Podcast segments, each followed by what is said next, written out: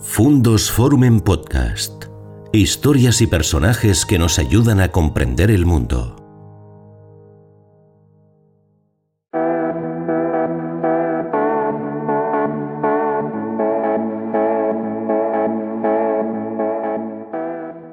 ¿Qué tal amigos? ¿Cómo están? Bienvenidos a un nuevo encuentro en nuestro canal Fundos Forum, este proyecto de innovación cultural que se desenvuelve, como ustedes pueden muy bien comprobar, en el ámbito digital, porque en realidad, ustedes lo saben muy bien, que son usuarios de nuestro canal, vivimos en la sociedad digital, en la sociedad de la información. Las imágenes, los sonidos, las interacciones, se mueven todas por el espacio y por el universo virtual. Eh, el mundo digital, que nos afecta como consumidores, que nos afecta como usuarios, pero que también nos afecta como contribuyentes, afecta a nuestro ocio, a nuestro tiempo libre, pero también a nuestro trabajo, a nuestra movilidad. De manera que vale la pena reflexionar sobre el ámbito digital y sobre las tecnologías digitales y de la información que son capaces de sostenerlo y que son capaces de evolucionar con él. Y de ello vamos a hablar. Hoy tenemos con nosotros a un visionario, a Tomás Castro. Hola Tomás, muy buenas. Buenas, Ignacio, ¿qué tal? Gracias, bienvenido. Gracias. Tomás es el fundador y es el consejero delegado y responsable director general de Proconsi, su alma mater también, que es la compañía leonesa referente en el desarrollo de las TIC pero tiene varias facetas. Hoy hablaremos con él como emprendedor, como empresario, pero también como experto y como responsable asociativo de entidades de las que luego les comentaré que aglutinan, que coordinan a distintas empresas de este ámbito a nivel nacional y que pueden ser también punta de lanza de la actividad digital en distintas materias, como puede ser, por ejemplo, Conetic, que es la confederación Española de Empresas de la Información y de las Comunicaciones, a su vez también es presidente de AEI y de Seguridad y de Tecnologías Avanzadas, entre otras cosas. Y Tomás es un hombre disruptivo. Yo sé que la disrupción le, le encanta. Em, y sobre todo es un hombre emprendedor. No puede ser de otra manera. En Castilla y León, en León, poner en marcha una actividad de esta naturaleza hay que ser un emprendedor y ser decidido, ¿no, Tomás? Bueno, yo creo que en cualquier proyecto que te plantees tienes que ser decidido y tener un determinado grado de optimismo, sobre todo en las situaciones difíciles como las que estamos viviendo, para tirar hacia adelante y plantearte los objetivos de que lo vas a, conseguir. En las tecnologías de la información, pues ya desde hace tiempo, cuando empecé ya por el año 92 realmente, pero ya en el 89 ¿eh?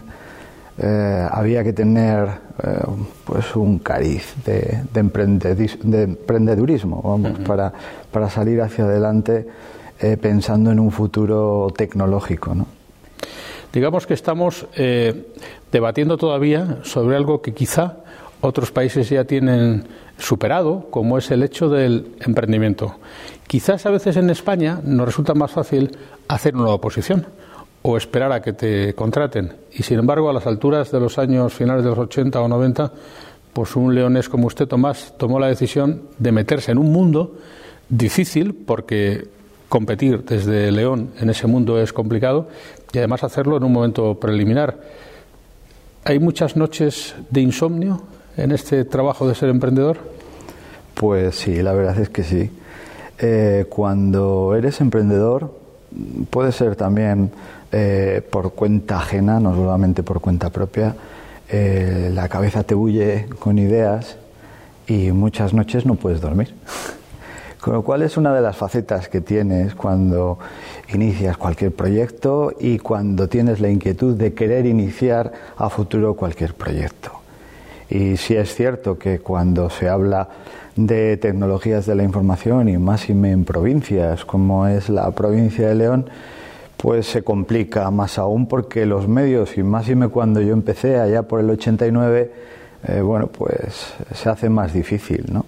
Eh, de aquella, eh, los sistemas no eran abundantes, la, la, informática en general, que era el concepto que se tenía sobre la tecnología que estamos hablando, de la información y la comunicación, era muy concreta, prácticamente basada en un PC con pocas capacidades, que hoy día sería una locura poder hablar de aquellos sistemas para ponerles en uso en este momento. Y sin embargo, hoy día tenemos tantas capacidades y tal volumen de posibilidades dentro de las tecnologías que también se hace cuesta arriba. No es fácil, no es fácil en un principio y no es fácil eh, unos años después cuando ya hemos conseguido salir adelante como empresa. Pero bueno, la vida es un reto y los retos están para ser superados y como seres humanos eh, pues nos planteamos superar esos retos y en el día a día es el objetivo que tenemos los que nos gusta, por así decirlo, todo aquello que tiene emoción y que realmente plantea algo disruptivo, como comentabas antes, o diferente al resto. Los retos que, por otra parte, en nuestra tierra, en Castilla y León, a veces tienen un trasfondo más positivo del que nosotros nos pensamos. Ustedes en su empresa, en Proconsi, pusieron en marcha un estudio para el empleo en la España vaciada dentro de su plan de responsabilidad social corporativa. Y es que justamente este sector de las tecnologías de la información u otros son muy propicios para considerar que el ámbitos rurales o ámbitos menos megaurbanos eh, son lugares indicados como para poder desarrollar actividades del sector terciario con más comodidad, con probablemente más eh, mejor movilidad, eh, mejor a veces en León o en Valladolid que en Madrid o en Barcelona, ¿no?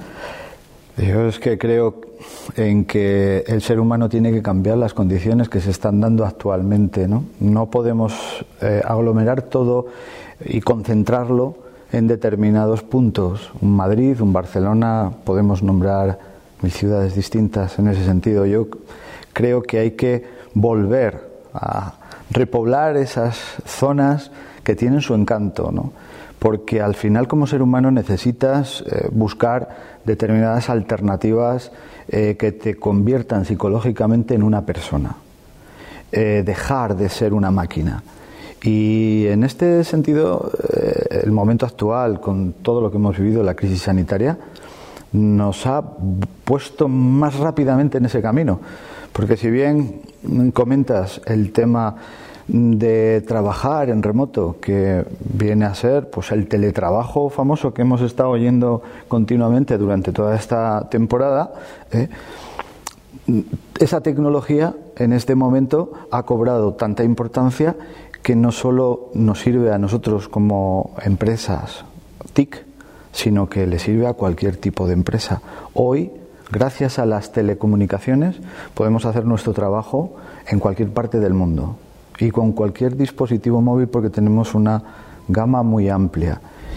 Y bueno, mm, yo creo que esa posibilidad es la que nos puede dar a regiones como Castilla y León a conseguir atraer talento y que vuelva el talento hacia nosotros a casa y a retener el que tenemos porque nos da todas esas posibilidades. Date cuenta que en este momento eh, está viniendo, y hay prueba de ello, eh, muchos profesionales a su pueblo.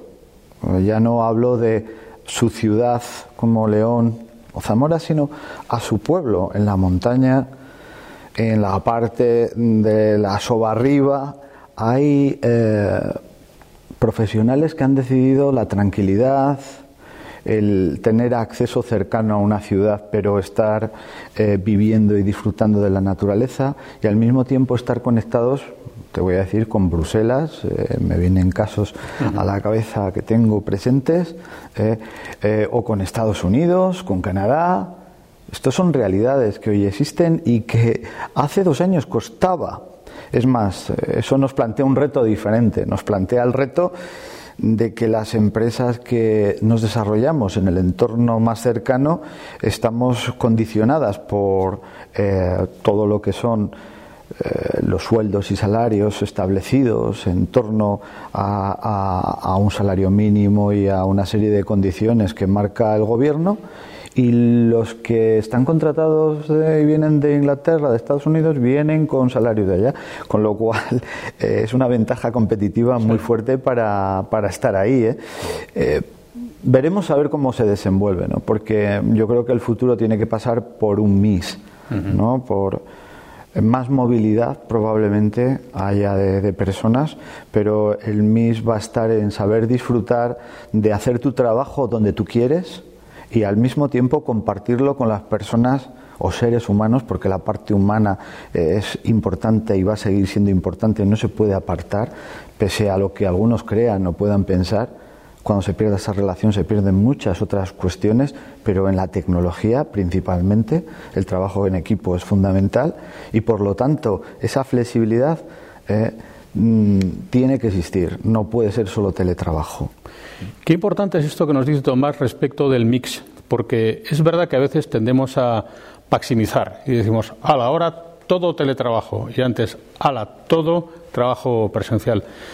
Tiene que haber como en todo un, un término medio y es verdad que en esto del mix jugaría un papel decisivo la movilidad. ¿eh? La principal receta que hemos tenido contra la pandemia ha sido la anulación de la movilidad, pero ustedes son expertos justamente en el estudio de algunas materias de la movilidad que siempre va a haber. Por mucho que haya teletrabajo lunes, miércoles y viernes, siempre habrá gente que tenga que ir dos días o tres a la oficina y se quedará dos o tres días en casa. Ustedes han desarrollado aplicaciones para la gestión de las flotas eh, de los taxis, eh, acaban de presentar en Ponferrada un sistema de gestión de los autobuses. Qué poco se habla de la movilidad y le pregunto, Tomás, ¿cuánto podemos hacer con las nuevas tecnologías de la información para que nuestra movilidad sea más eficiente y sea menos agresiva para un urbanita normal, sino que podamos movernos de modo distinto?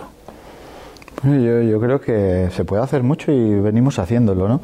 Desde que empezamos con el uso del portátil hasta que hemos llegado al smartphone y las tablets, ha pasado un tiempo en el que profesionalmente hemos viajado en tren, hemos viajado en coche y hemos ido utilizando la movilidad con sus carencias, porque claro, uno de los problemas que tenemos importantes para el uso de la movilidad es que tengamos una red extensa de telecomunicaciones, siempre con las tecnologías más modernas.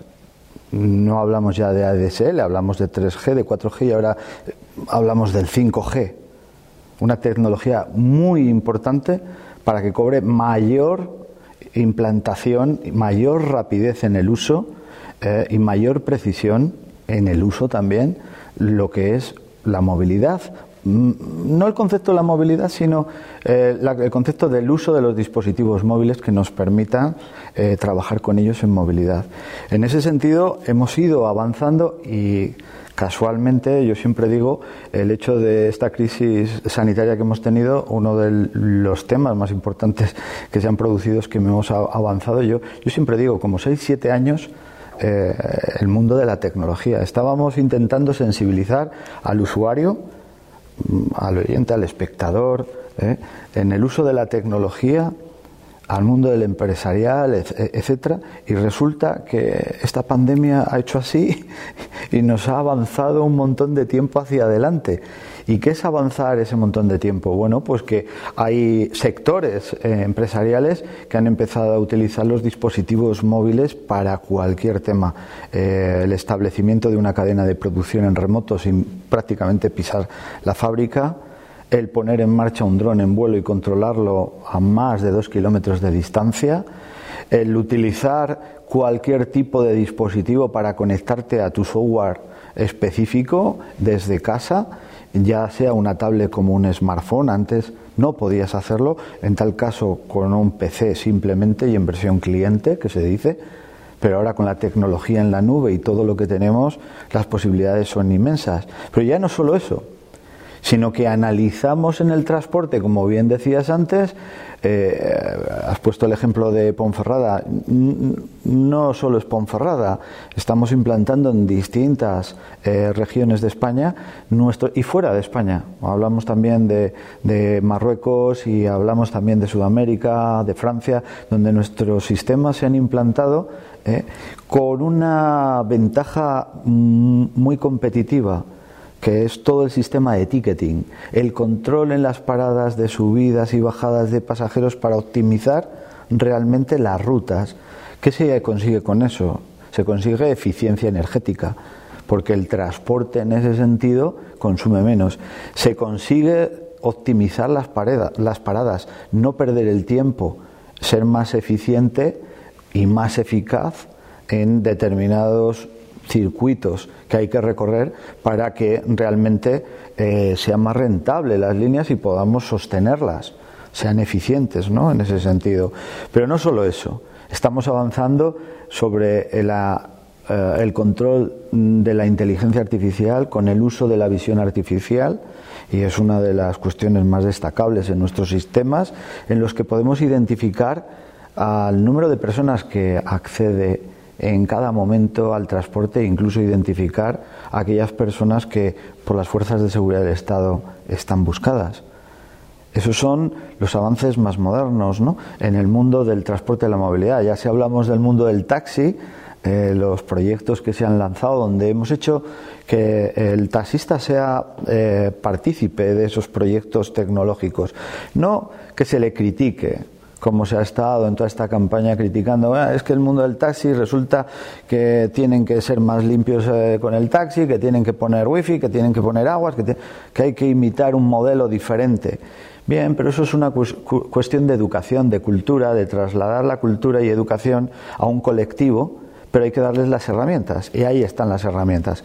Las herramientas nuevas que nosotros hemos proporcionado, por ejemplo, en este sentido, a diferencia de Hilo y otra serie de eh, herramientas que podríamos estar nombrando, Cabify, etcétera, que tienen unas condicionantes específicas, las nuestras hacen que el taxista las considere como suyas, es decir, que contemplan una serie de mecanismos que no les rompen el día a día, pero les avanzan hacia el futuro. Aquí podríamos profundizar mucho más explicando técnicamente lo que son las herramientas, pero bueno, no es cuestión de esta entrevista. Si hacemos alguna entrevista técnica, hablaríamos de esto, ¿no? Entonces, todo esto en movilidad avanza y, y avanza para dar un valor añadido a un sector empresarial, eh, o a un usuario de tecnología, a un ciudadano, etcétera. Bueno, estamos hablando de dos temas que no son baladís, porque por profundizar un poco, que yo creo que es para nuestros oyentes y nuestros espectadores muy interesante. El taxi. En realidad, cuando eh, Uber o la propia Cabify, que usted mencionaba, se pusieron en marcha, lo hicieron como plataformas tecnológicas, eran pura tecnología.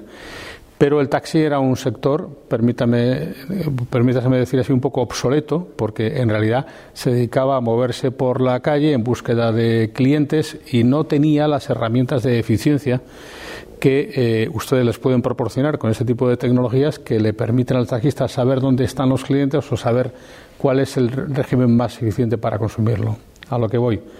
Estas tecnologías les permiten salvar sectores que pueden tener dificultades en su incorporación al futuro desde un eh, pasado del que provienen, que es un pasado licenciatario, porque para tener un taxi había que tener una licencia. Por tanto, en ese sentido, Tomás, las tecnologías de la información le darían continuidad a sectores empresariales que de otro modo lo tendrían más complicado. Correcto, esa es la parte humana de la tecnología que debe cuidar todo el mundo. Aquí no es cuestión de sacar tecnología para anular al ser humano y beneficiarnos de lo que nos proporciona en rendimiento económico la tecnología. No, no, esto es una cuestión de convertir al ser humano en una persona que disfrute más de su tiempo, que optimizando su tiempo de trabajo, o sea, su tiempo libre, quería decir, voy a especificar un poco mejor, optimizando su, su, tiempo de trabajo, optimizando eh, la calidad de su trabajo de cara a sus clientes y eso se hace con una cultura educativa. Ahora lo que estamos haciendo eh, en esta entrevista es eh, trasladar al espectador que nos está viendo eh, la necesidad de transformarse digitalmente y de hacerlo de una forma educada, adecuada, accesible e inteligente. Eso hay que hacerlo con todos los sectores. No vale decir, ahora ha llegado alguien que está por encima con su idea, entonces los que ya estaban no valen. No, no, los que estaban pueden valer. Es una cuestión de adaptación, de evolución. Habrá quien no se consiga adaptar y no evolucione. pues lamentablemente desaparecerá que eso es una de las cuestiones que tiene la tecnología. Al final. Bueno, la, prueba, la prueba Tomás, de que el mundo se está digitalizando es en sentido negativo, eh, cómo amplios sectores de la producción están siendo eh, cercenados o detenidos por la carencia de microchips. Entre la pandemia, alguna fábrica que ha fallado y la altísima demanda de este producto, como que hay un desajuste de microchip en la oferta y la demanda y hay muy pocos coches a la venta en el mundo y fábricas automotrices paradas, se demostraría que somos un mundo más propiciamente digital de lo que nos pensamos. Ahora mismo somos un mundo, yo te diría en un 90 y algo por ciento, por no seguir para adelante, digital. No te voy a decir el 100%, pero sí más de un 90% digital. Eh, la prueba eh, la acabas de comentar tú. Eh, la escasez de semiconductores en el mercado ha provocado que ahora mismo quien compre un coche tenga menos dispositivos electrónicos que hace cuatro años. Así de claro. Bueno, gracias a Dios, esperamos que esto se resuelva y parece ser que a partir del mes de enero todo se va a normalizar. Pero lo que ha hecho al final la pandemia es paralizar absolutamente todo y lo que determinadas fábricas han desmontado las cadenas de producción y las han reconvertido en vez de fabricar los semiconductores para instalar cámaras en los vehículos eh, de marcha atrás y las cámaras que todos podemos ver hoy día en un vehículo, pues lo utilizamos para instalar Xbox y, consolas con las que eh, había mucha más demanda durante esta temporada. Con lo cual ahora cuando arrancan los vehículos resulta que salvo algunas marcas concretas que han tenido pues el ojo de, de tener un estocaje mínimo, pueden tirar un poco más eh, montando los coches con, con, toda esa tecnología que viene, que es muy buena la tecnología porque permite al vehículo prácticamente ser autónomo y ya lo hemos comprobado con los, los que hay. ¿no? Eso no quiere decir que nos crucemos de brazos y dejemos que el volante vaya solo. Hoy por hoy todo lleva su proceso. Ahora bien, cuanto más evoluciona la tecnología y cuanto mayor es nuestro nivel de dependencia de ella, mayor es el riesgo que corremos y más importante es el concepto de la seguridad o de la ciberseguridad. Eh, ¿Están ustedes, Tomás, siendo conscientes de este eh, problema que puede llegar a ser de cómo de eh, factible puede ser iniciar ataques en un mundo tan vinculado a la informática, de cómo de inseguro podría llegar llegar a ser el mundo en este momento? ¿Están trabajando en eso? Llevamos trabajando tiempo. Eh, me, gusta la pregunta porque eh, realmente cuesta mucho trabajo trasladar eh, a la ciudadanía y a los usuarios en general la importancia de la ciberseguridad y más y me, en un mundo tan tecnológico como el que vivimos, sobre todo al estar hiperconectado. ¿no? Ese es el gran problema. no somos conscientes, porque aquí estamos hablando y no sentimos ningún miedo ahora mismo, y existe. Yo ahora mismo podría acceder a tu teléfono móvil y sacar los datos, estoy totalmente seguro. No lo vamos a hacer porque no tenemos tiempo ni la herramienta, pero, pero lo podemos hacer. Eh, si esa demostración la podemos enseñar a los usuarios, quedarían asustados. Existe una web oscura, muchos habrán escuchado eh, dentro de Internet, donde se manejan herramientas que se venden gratuitas para hacer el mal. O sea, yo puedo eh, pagar por servicio, por el uso de una herramienta para realizar ataques sin saber nada de informática. Es más, se juntan, y para que me entienda bien los espectadores, se, se, juntan aquellos que entienden tecnológicamente con aquellos que entienden de marketing. Y al final lo que te llegan son unos correos hermosos que te los crees y todo el mundo accede y es como el anzuelo donde la gente muerde y lo que está dejando ahí es mucha información y la información hoy es oro, o bien la información que deja mm, va a abrir eh, agujeros muy grandes en determinados eh, sitios que estaban cerrados para que accedan esos malos. ¿no? Eh, no somos conscientes, pero cuando a nuestro PC de casa le desaparece absolutamente todo y esas fotos han sido extraídas, tenemos un problema podría dar nombres también de gente conocida y del mundo de la radio, el que tú conoces bastante, que han tenido esas pérdidas y eso es muy, doloroso. Ella si nos pasa a nivel particular, pero ya no traslademos eso a otros niveles. Eh, me da igual en un vehículo, eh, cualquier vehículo que cojamos ahora de una gama determinada tiene asistencia telemática y tiene acceso y sabemos dónde está el vehículo de forma automática por una app. Si lo sabes por una app, ¿por qué es? Porque estás conectado. Y si se ataca a un servidor de WhatsApp, de Facebook, de ¿cómo no se va a atacar a un servidor de una marca de automóviles conocida?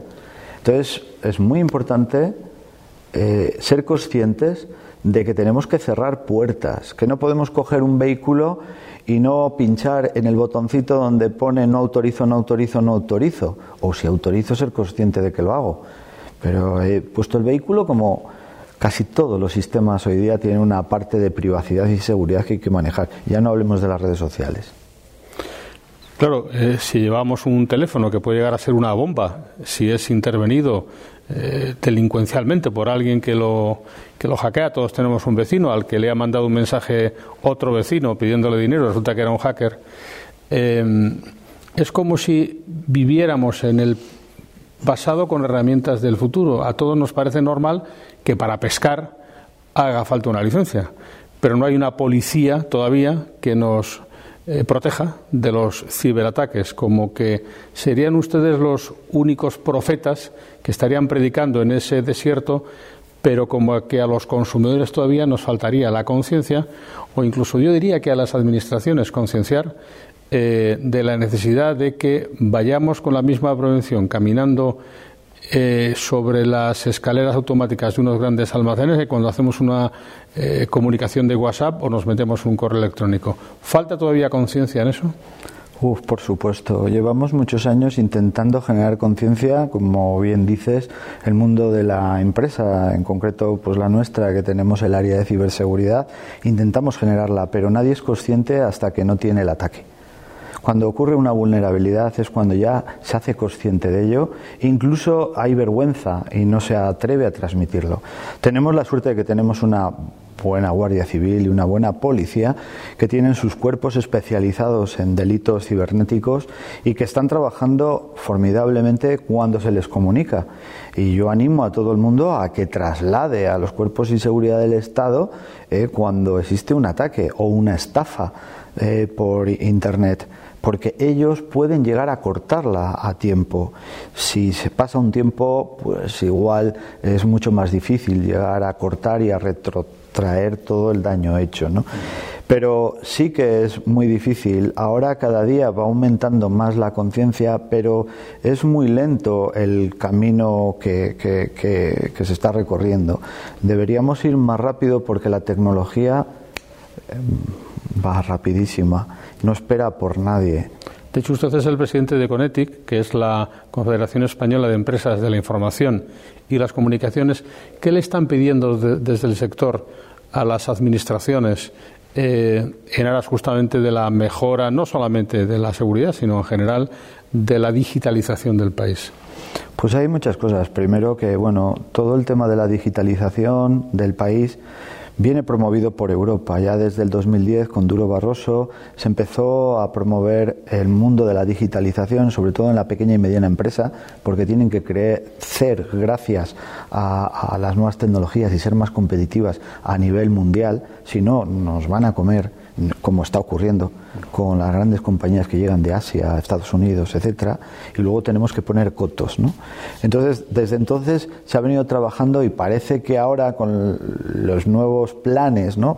Eh, Europa, Horizonte Europa o eh, Digital Europe, eh, que tienen fondos especiales para incentivar la transformación digital, parece que todo se anima. De hecho, bueno, pues el gobierno está haciendo eh, anuncios ahora de los Next Generation y uno de los ejes principales está dentro de todo lo que es la transformación digital. Pero yo les diría, mm, primero, es muy importante la formación y la formación a distintos niveles. No tenemos profesionales formados. Porque aquí decimos, es que no hay profesionales suficientes. Bueno, bueno, eh, no nos hemos fijado que hay profesionales, pero no están formados para las necesidades que tienen las empresas. Y que la velocidad a la que va esto, a la empresa no le da tiempo a formarlo para cuando ella lo quiere. Por lo tanto, hay que establecer unos planes de formación para la gente que acaba los estudios. Tenemos unos estudios que van muy retrasados en la formación que necesitan con respecto a la tecnología actual. Por lo tanto, necesitan complementos y, sobre todo, la colaboración y la ayuda del mundo empresarial con la administración para que sean las propias empresas las que dediquen un tiempo eh, a, formar a esos profesionales con la seguridad de que van a tener una continuidad durante por lo menos un, espacio de tiempo interesante. No les van a formar y van a pasar a formar parte de un mercado laboral para que sean contratados por otras empresas. ¿no? Yo creo que le diría a la Administración que hay que colaborar entre la parte eh, privada, empresarial eh, y la Administración en poner en marcha planes de formación complementarios a la universidad, que es una de las necesidades que tenemos ahora mismo para que los profesionales que están en el paro, porque acaban de terminar o llevan varios meses o años en el paro, puedan integrarse realmente a las necesidades reales de una empresa. Eso sería lo primero. Lo, segundo, mm, lo, que les diría es que tienen que apuntar mejor en sus proyectos de inversión. La transformación digital no es eh, financiar un cheque para que el usuario adquiera el mejor portátil o el mejor eh, PC, eh, sino que hay otra serie de tecnologías disruptivas que son necesarias y que no están normalmente dentro de los ámbitos de financiación de la Administración. Ejemplo, el mundo de la ciberseguridad. Hoy por hoy todavía no hay planes de ciberseguridad. Y digo no hay planes en general, planes de financiación en ciberseguridad. Voy a, matizar, perdón. ¿eh? Eh, y lo digo en general porque, bueno, en Castilla y León se ha lanzado uno en el mes de enero ahora del 2021 que ha tenido bastante éxito por lo que es la Consejería de Industria y Empleo. Eh, ha llegado a agotar los fondos allá en el mes de mayo y yo creo que se han beneficiado bastantes empresas de los planes en ciber. Pero es que es el único. Yo espero que salgan nuevos planes en materia de ciberseguridad que permitan que las empresas, empresarios, eh, incluso yo lo sacaría también para los usuarios en general, puedan eh, ver la ciberseguridad eh, con todo su ámbito y amplitud que tiene dentro del mundo de las tecnologías, aunque sea por el hecho de recibir una pequeña ayuda para implantarla. Pero igual de esa forma la, la colocan y es una forma de entrar. ¿no? En este sentido, los fondos europeos de recuperación y de resiliencia podrían ser una oportunidad irrepetible, no ya para la mejora solo de la formación, sino también para incrementar la inversión en este sector. Yo considero que deberían serlo. Lo que pasa es que el enfoque que está teniendo no está muy claro. Eh, los fondos están pensados en proyectos, en proyectos generales mm, de bastante calado, eh, con una financiación muy fuerte en la que las pequeñas y medianas empresas están fuera. Entonces vamos a proyectos de millones en los que necesitas empresas potentes, volveremos a ver los nombres eh, de, empresas conocidas en, en esos proyectos y donde las pequeñas van de colaboradores ¿Hasta dónde? No lo sé. Me da mucha pena porque realmente son las pequeñas las que tienen que impulsarse. Hablando de estos fondos de recuperación que, me estás comentando, si hablamos mm, de los fondos eh, que Europa tiene para la transformación digital, que son programas específicos, como el Digital Europe que antes comentaba, eh, bueno, pues ahí estábamos hablando de unos 9.200 millones, creo que ahora se ha bajado con la pandemia a 7.200 o algo así, que van enfocados precisamente a que las pymes se digitalicen si realmente conseguimos que ese dinero llegue en acciones que permitan que las pymes vayan incrementando su digitalización para ser más competitivas, habremos conseguido el, eh, compromiso que Europa quiere tener con, las empresas en general europeas para que sean más competitivas. Y si no, bueno, pues habremos fracasado. Eh, el Gobierno de España tiene un gran reto y nuestras regiones a través de sus gobiernos, por lo tanto, también. Mm, la mejor forma de hacerlo sería colaborar con quien sabe. Y los que saben son las empresas. ¿Por qué? Porque la empresa está en el día a día trabajando con el cliente final que le traslada sus necesidades. Sabe realmente lo que necesita el mercado en ese momento y puede trasladarlo a ese gobierno. Y entre todos podemos hacer un conjunto de soluciones interesantes. Pero la forma en la que ahora con los fondos de recuperación se está haciendo de pedir manifestaciones de interés de forma rápida, luego esas manifestaciones de interés no sabemos dónde van a quedar, tu mejor idea igual la damos, pero cuando salga al mercado esa idea que era mía, ¿quién la va a hacer?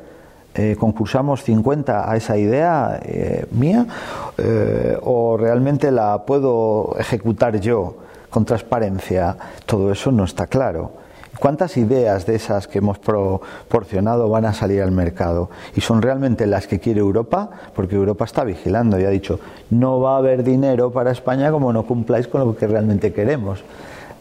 Entonces, eh, delicada tu pregunta y es algo que hay que ir viendo, ¿no? Claro, es que en realidad no todo se compra con, con dinero, sino que hay ciertas cosas que son también un cambio eh, cultural. A mí, por ejemplo, me sorprende ver cómo la comercialización de la carrera espacial americana, que siempre la hizo la NASA, está teniendo lugar ahora por parte de empresas privadas. Pues Elon Musk a través de Tesla, o Branson de Virgin, o Bezos eh, de Amazon, que son los que van a rentabilizar la tecnología de salida al espacio que posteriormente que anteriormente había desarrollado la NASA pero con tecnología propia también de adjudicación. Como que en Europa también en España todo es más intervencionista.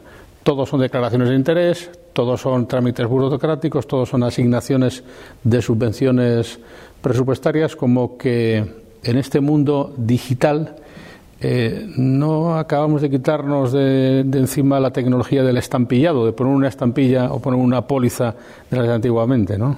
Es uno de los problemas que creo que tenemos en Europa, en especial en España, eh, que en Estados Unidos siempre prima más lo privado y realmente al final los grandes proyectos que han salido allí, hablando de lo mío, de la tecnología, me da igual del invento del ratón que del toner, de una fotocopiadora, siempre ha sido una colaboración entre la empresa privada y la universidad. Aquí no existe cultura de transmisión de conocimiento de la universidad hacia la empresa privada y no existe eh, intención por parte de la Administración de variar eso desde la raíz.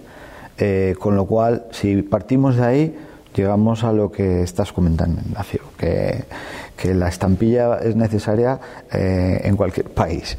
Y bueno, pues así no vamos a, ser competitivos, siendo pues un continente que conocimos eh, la tecnología del PC antes que China y antes que India. y sin embargo nos están pasando por todos los francos eh, con otras tecnologías que nacen desde lo que es el microprocesador de la placa base para llegar a cualquier parte. Y o, espabilamos o bueno, pues eh, nos van a comer. lo, lo que está claro es que las herramientas tecnológicas son las que están modificando sustancialmente. Antes hablábamos del transporte de por taxi, eh, otros sectores eh, internacionales, que decir, por ejemplo, de cómo plataformas como Airbnb u otras de reservas de habitaciones están cambiando la forma de comprar hoteles en el mundo. Eh, y está pasando con numerosos sectores, incluso ha pasado hasta con las propias vacunas, con el coronavirus. Una palabra, Tomás, acerca de un proceso que igual en España ha pasado desapercibido, eh, pero que a mí me parece interesante, si bien no sé hasta qué punto eh, podemos tener esperanza en él y que ha tenido lugar los meses pasados, que es la adjudicación de las nuevas frecuencias de la tecnología 5G. Frecuencias que presuntamente entrarán en funcionamiento en los próximos meses y que presuntamente eh, herramientas comerciales mediante eh, nos servirían para agilizar mucho más la comunicación y que serían decisivas en la aplicación de sus tecnologías en el medio plazo. ¿Tienen ustedes esperanza de que esto vaya a suponer un cambio sustancial el 5, g o no tanto? Sí, sí, sí. A ver, eh, no es solo esperanza, estamos convencidos que el 5G va a hacer que cambien muchas cosas. sí que va a ser un cambio sustancial en las comunicaciones.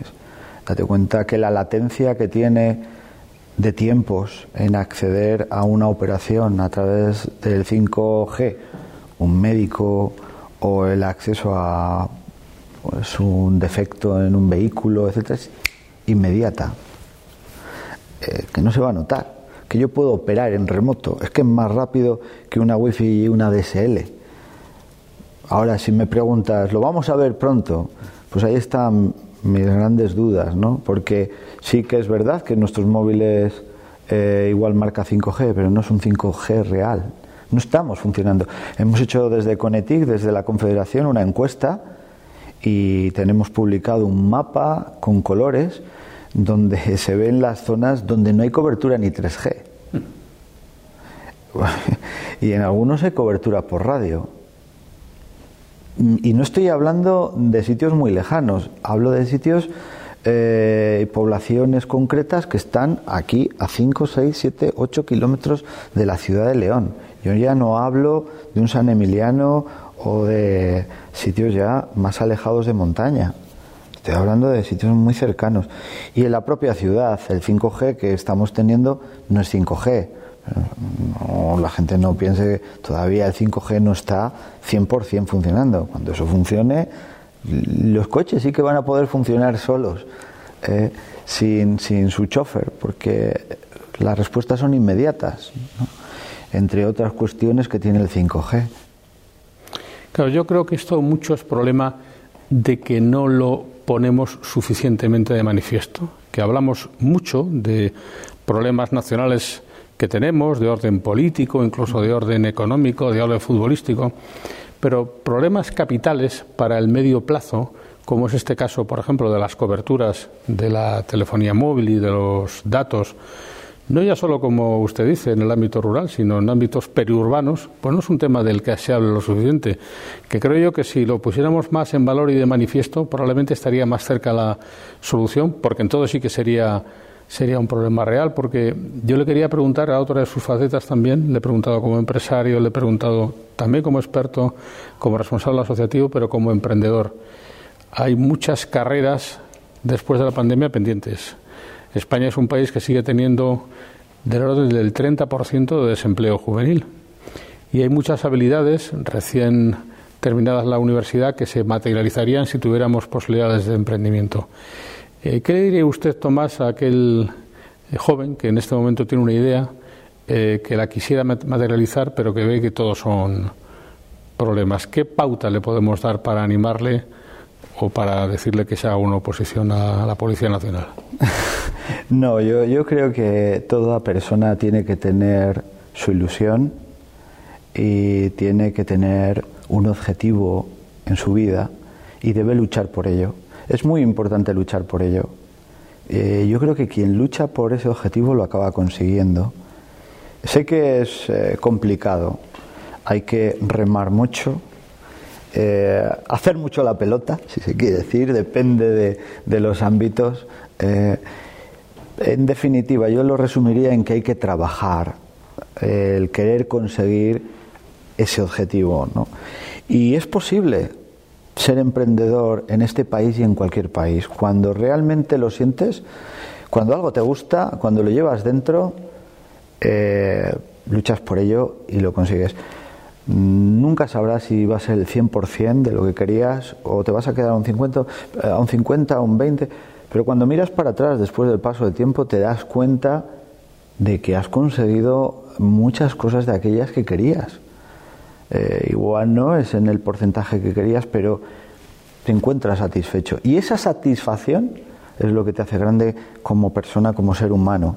Eh, vale más que cualquier dinero que te hayan pagado. Eh, te llena realmente. Y hombre, necesitamos trabajar para vivir porque necesitamos comer como nuestros ancestros tenían que ir a cazar para vivir en el día a día. Pero realmente, psicológicamente, el, ciudadano, el, ser humano, lo más satisfactorio es conseguir aquello que quieres, ¿no? Y yo animaría a todo el mundo en que no pierda de vista aquello que realmente le hace sentirse humano y persona. ¿eh? Y puede ser tu trabajo o puede ser muchas otras cosas, ¿no? Entonces, animo a que con las adversidades que tenemos en un país como España, donde todo son complicaciones para lanzar tu proyecto, porque lamentablemente aquí es ley sobre ley, sobre ley de requete ley, y al final es todo tan complejo que la gente se aburre, aunque eso sea así, que lo hagan. Hay que buscar cómo hacerlo. No hay que desanimarse.